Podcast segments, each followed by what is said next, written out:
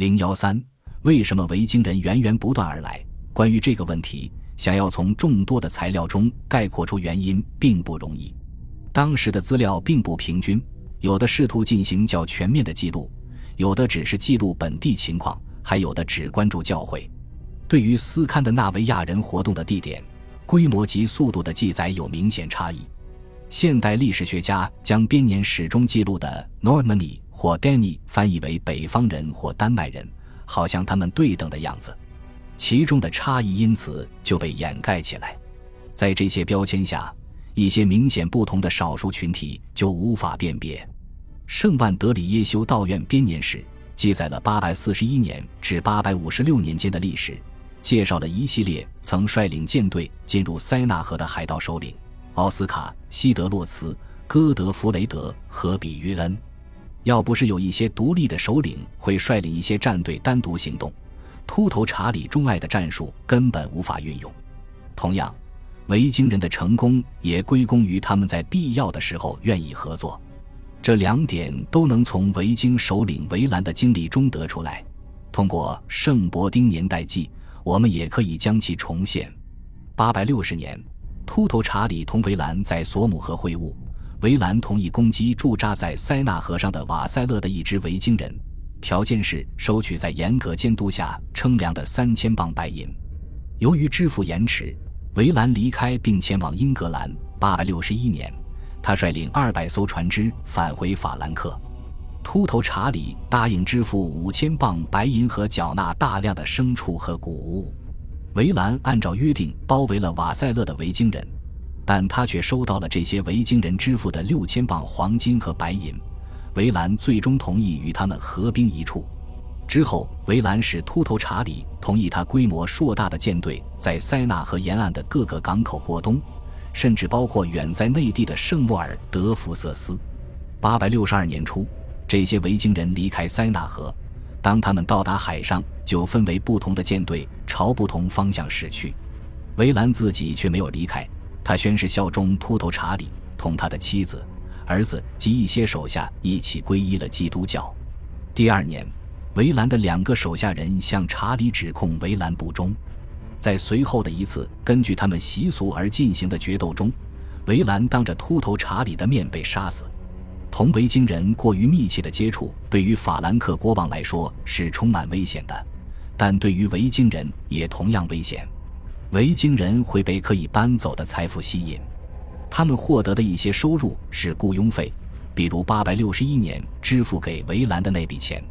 另一些收入包括保护费，比如857年巴黎的三大教堂——圣史蒂芬修道院、圣丹尼斯修道院和圣日耳曼修道院的教堂，支付给北方人的费用，以避免遭到毁坏。882年，胖子查理支付给西格弗雷德和高姆几千磅黄金和白银，以便他们继续蹂躏西法兰克王国。有时候，这些钱是由地方筹集的。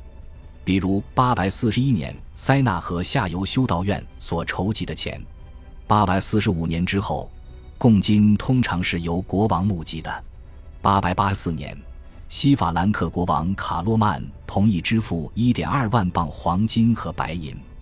他死后，西法兰克王国权贵试图重新谈判，北方人回复：这笔钱是国王答应的，不管谁继任，如果想要和平安静的统治的话。就必须支付这笔钱。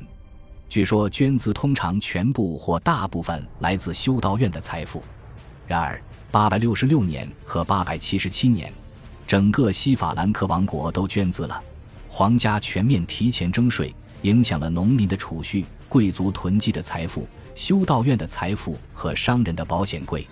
八百六十六年，北方人也许是担心货币贬值，他们根据各自的规模将收款具体化。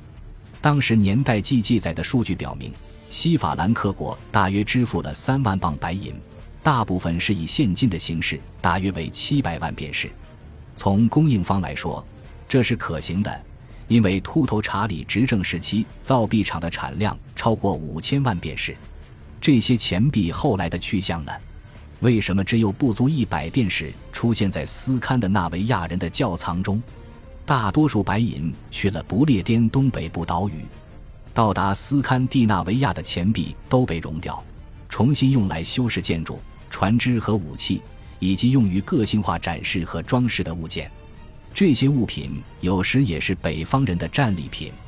法兰克王国对剑十分珍视。八六十四年，秃头查理禁止将剑出售给北方人，违者将被处死。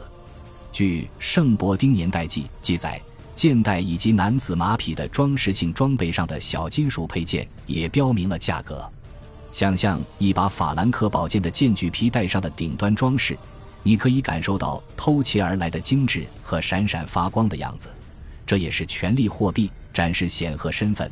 拥有皇家勇士，并使他们妻子美丽动人的资金来源。维京人作为胜利的勇士得到了这些战利品，但是他们相对于法兰克人的优势不是在所有方面都显而易见。在武器方面，维京人处于劣势，他们有很好的斧子，却觊觎法兰克人的剑。维京人没有防身盔甲，同穿着盔甲的法兰克人相比，形同裸体。维京人会使用围城机械，法兰克人也会。维京人的机动性有其局限性，大船可以载着他们从斯堪的纳维亚出发，随后在英吉利海峡中穿梭，从一处海岸或河口向另一处运动。然而，沿河道向法兰克王国中心前进就需要人工划船，即使顺风，前进速度也相对缓慢。修道院通常能够较早得到北方人来袭的警报。也就有充足的时间将文物和珍宝转移至安全地带，正如八百五十七年维京人攻击普瓦提埃的情况。步行前进对于维京人而言充满了风险。关于丹麦铁骑兵的记录最早见于八百一十年，但到了法兰克王国，丹麦人首先得找到马匹。在某些军事技巧方面，维京人技高一筹。第一，他们有很好的情报。维京人常常能够提前得知法兰克人的行动，并且对法兰克内部的政治变化反应迅速，尤其在878年和887年。第二，他们适应能力强，不同的兄弟会能够组成一支庞大的军队，也能够再次分散为不同的群体。维京人愿意离开船只，通过骑马或步行在陆地到处游走。他们能够穿越森林区袭击圣伯丁修道院，法兰克人却不愿意穿越森林。被困于布里萨尔特的维京人则利用一个石头教堂作为临时堡垒。885年，巴黎外的维京人挖了一个暗坑，用来抓捕毫无防范的法兰克骑手。第三，时机得当，选择节庆的日子攻击，意味着能够抓到聚集的人群，并将他们作为俘虏。维京人有时在晚上攻击。第四，航行技术高超，比起法兰克人，北方人毫无疑问是更优秀的水手。他们可以驾驶着长长的船只穿梭于岛屿之间，娴熟地利用岛屿作为堡垒。第五，他们懂得选择并修建有力的防御工事，这也许是最重要的一点。法兰克的资料多次证明了这些技巧。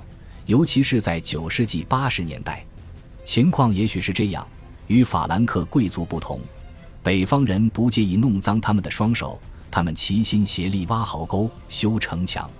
当然，他们有极强的动机来迅速行动，因为这些要塞能够让他们在敌对国家的土地上过冬、守卫战利品以及补充人员。最后一点是有争议的，我们很难估计斯堪的纳维亚军队的力量。相比人员的数量，船只的数量更具体可感，因为船只大小各异，搭乘人员的数量从十人到六十人不等。中世纪早期的作者们在运用数字方面比较主观，他们通常使用整数，这显然不太可信。但更精确的数字可能又缺乏依据。总体来说，有证据表明战斗小队通常有几百人。由此可以推论，当时所谓的庞大军队人数大概有几千人。九世纪八十年代之前，法兰克人遇到的敌军人数相对较少，但同时他们自己的军队人数也不多。查理大帝的军队保守估计在五千人左右。恭喜你又听完三集，欢迎点赞、留言、关注主播，主页有更多精彩内容。